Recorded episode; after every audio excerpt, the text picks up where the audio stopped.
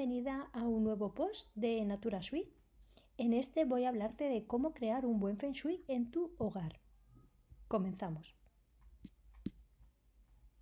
A todas nos resulta un desafío tratar de descubrir por dónde empezar cuando se trata de crear un buen Feng Shui en nuestro hogar.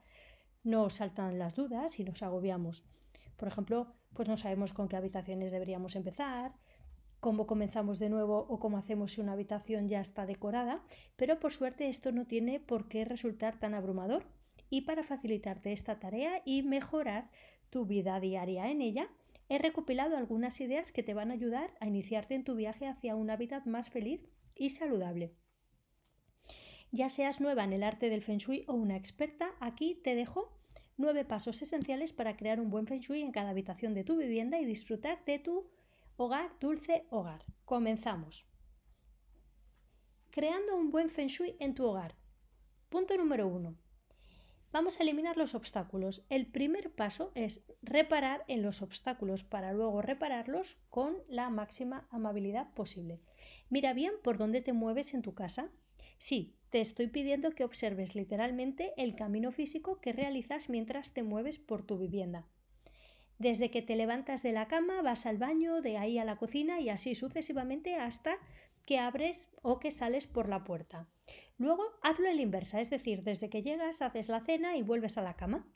Te pido esto porque con frecuencia no reparamos en todos los bloqueos y obstáculos físicos que tenemos en nuestro camino diario.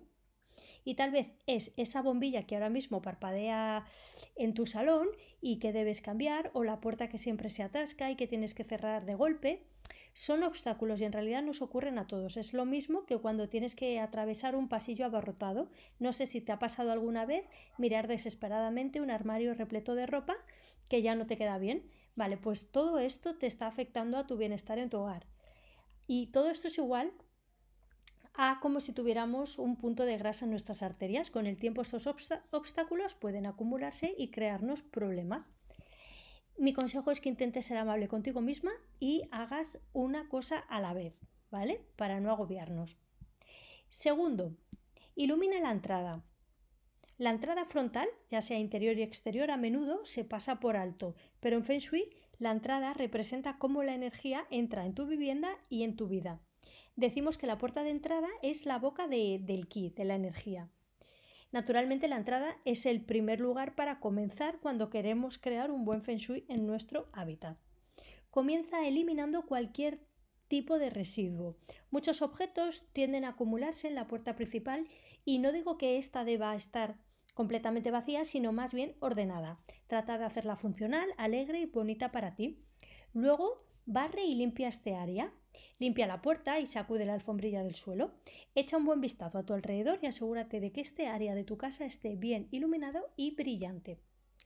La pregunta es, ¿puedes hacer que este espacio sea más acogedor, más espacioso, más tranquilo, eliminando o añadiendo algo? Pues recuerda que este espacio es el lugar por, el que la energía entra en tu vivienda. Punto número 3. Sé espaciosa. El desorden a menudo está en la misma oración que el feng shui, pero diríamos que el feng shui se trata menos de desorden y más de crear espacio. ¿Cómo haces tu vida más espaciosa? Pues comienza por tu vivienda. Busca un lugar físico, ya sea una habitación, el escritorio, un cajón y deshazte de lo que ya no necesitas. Cuando dejas ir algo en tu vida, estás creando una zona abierta para invitar a una nueva oportunidad nueva y fresca a llegar a tu vida. Nuestros espacios abiertos se llenan, luego se vacían y luego se vuelven a llenar. Así es como funciona el universo. Por eso no te enfades contigo misma si tus zonas se llenan de nuevo. La vida no es estática ni sólida, hay impermanencia y siempre está en constante cambio y movimiento. Así que intenta permanecer abierta a un nuevo comienzo. Y ahora elige un rincón o el mismo de siempre para liberar y comenzar a crear algo de espacio. Punto número 4. Presta atención a las puertas. En Feng Shui, las puertas representan la comunicación. Digamos que son los accesos por los que las oportunidades pueden entrar en nuestras vidas. Y ya solo por este motivo las puertas merecen tu plena atención. Hay dos cosas que puedes tener en cuenta. La primera, revisa que todas las puertas se abren al menos a 90 grados completos, porque cuando hay desorden y cúmulo detrás de una puerta, no se puede abrir por completo y esto quiere decir que solo puedes abrir una parte de las oportunidades que la vida tiene para ofrecerte. Digamos que hay oportunidades a las que te estás cerrando. Y dos, comprueba que todas las puertas funcionan correctamente. Asegúrate de que el mecanismo funciona sin esfuerzo y que las bisagras no rechinan. Verifica que las puertas se pueden cerrar bien y con facilidad. Todos estos detalles afectan a cómo la energía encuentra su camino hacia ti, así que debes desear que el flujo sea lo más suave posible, ¿vale? Pues vamos a por el siguiente paso. Limpia las ventanas. Las ventanas simbolizan los ojos de la persona en la vivienda. Así que para crear un buen feng shui en tu hábitat, limpia las ventanas con la mayor regularidad posible.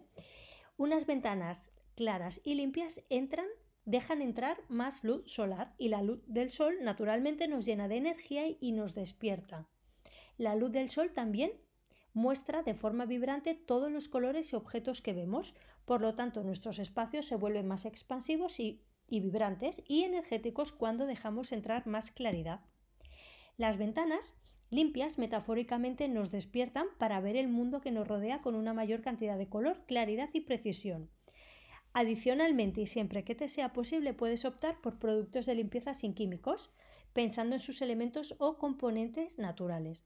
Por ejemplo, puedes fabricar tu propia solución simple de base eh, de vinagre blanco, agua y unas gotitas de aceite esencial natural. Bueno, y cuéntame en los comentarios de este post si tú también tienes tu propia solución casera libre de tóxicos. Este post te indico que puedes leerlo y ver las fotos y más detalles en naturasui.com barra blog y se llama Cómo crear un buen feng shui en casa. Continuamos. Limpia el espacio no visible. Sería algo así como una bendición espacial. Junto con el espacio físico está el espacio energético y ambos pueden y se recomiendan ser trabajados. Por eso un espacio despejado y espacioso siempre van de la mano. Hay algunas técnicas en Feng Shui que puedes probar además del famoso incienso. Por ejemplo, mi favorita es limpiar mis espacios con palo santo y utilizar aceites esenciales naturales como el de naranja dulce. Ah, y un truco especial, cuando estés despejando y creando nuevo espacio o claridad en tu casa, intenta ponerle una intención positiva. Mantén la intención de lo que deseas sembrar, crear y recoger en tu vida. Si necesitas una técnica de limpieza de tu espacio todavía más sencilla que no requiera lo anterior, puedes probar a visualizar cómo una luz del sol blanca y brillante está llenando y limpiando toda tu casa. Así estarás usando además uno de los cinco elementos de la naturaleza, el fuego. Vamos a ver más. 7. Las plantas traen energía vital. En Feng Shui, las plantas representan la energía vital. Las plantas vivas nos conectan con la naturaleza y aportan vida a nuestras casas. Las plantas verdes son como el jugo verde orgánico recién prensado para nuestros hogares. Piensa en frescura, salud y vitalidad. Lo más importante que debes recordar es encontrar plantas que puedas cuidar fácilmente y que sean apropiadas para tus espacios. Necesitarás tener en cuenta, por ejemplo, las condiciones de iluminación.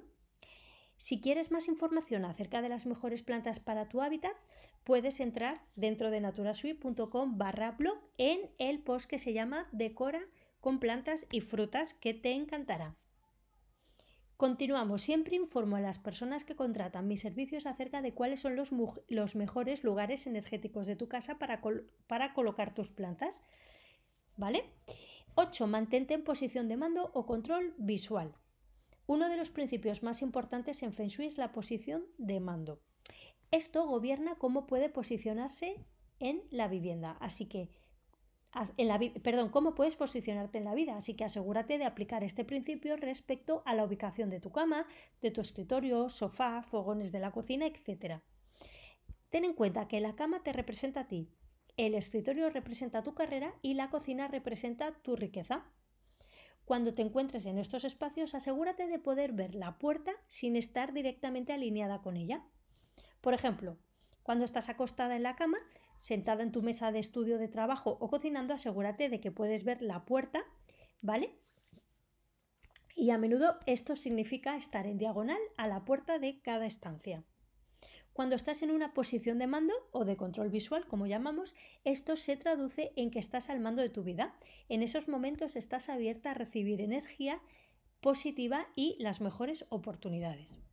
Así que este tipo de disposición, si se trata de manera similar, te, bueno, abrirás una nueva puerta a las oportunidades en tu vida. 9. Muestra gratitud. Agradece tener tu hogar. El Feng Shui es una tradición en la que se cree que todo está vivo, incluso, incluso nuestros espacios. La misma energía vital o ki que te da vida también fluye a través de tu hogar. Tu hogar es tu refugio, te brinda un lugar en el que descansar, en el que alimentarte, en el que celebrar al final la vida y mucho más.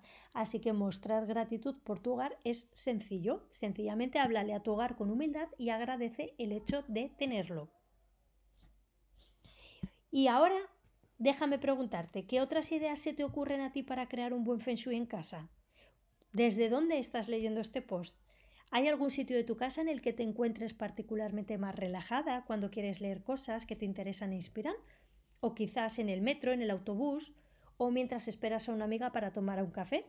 Cuéntame en los comentarios de este post. Te recuerdo que es naturashui con dos barra blog y el título de este post es cómo crear un buen feng shui en casa. Te deseo que pases un excelente día y que continúes en el siguiente post cuáles son los beneficios del Feng Shui.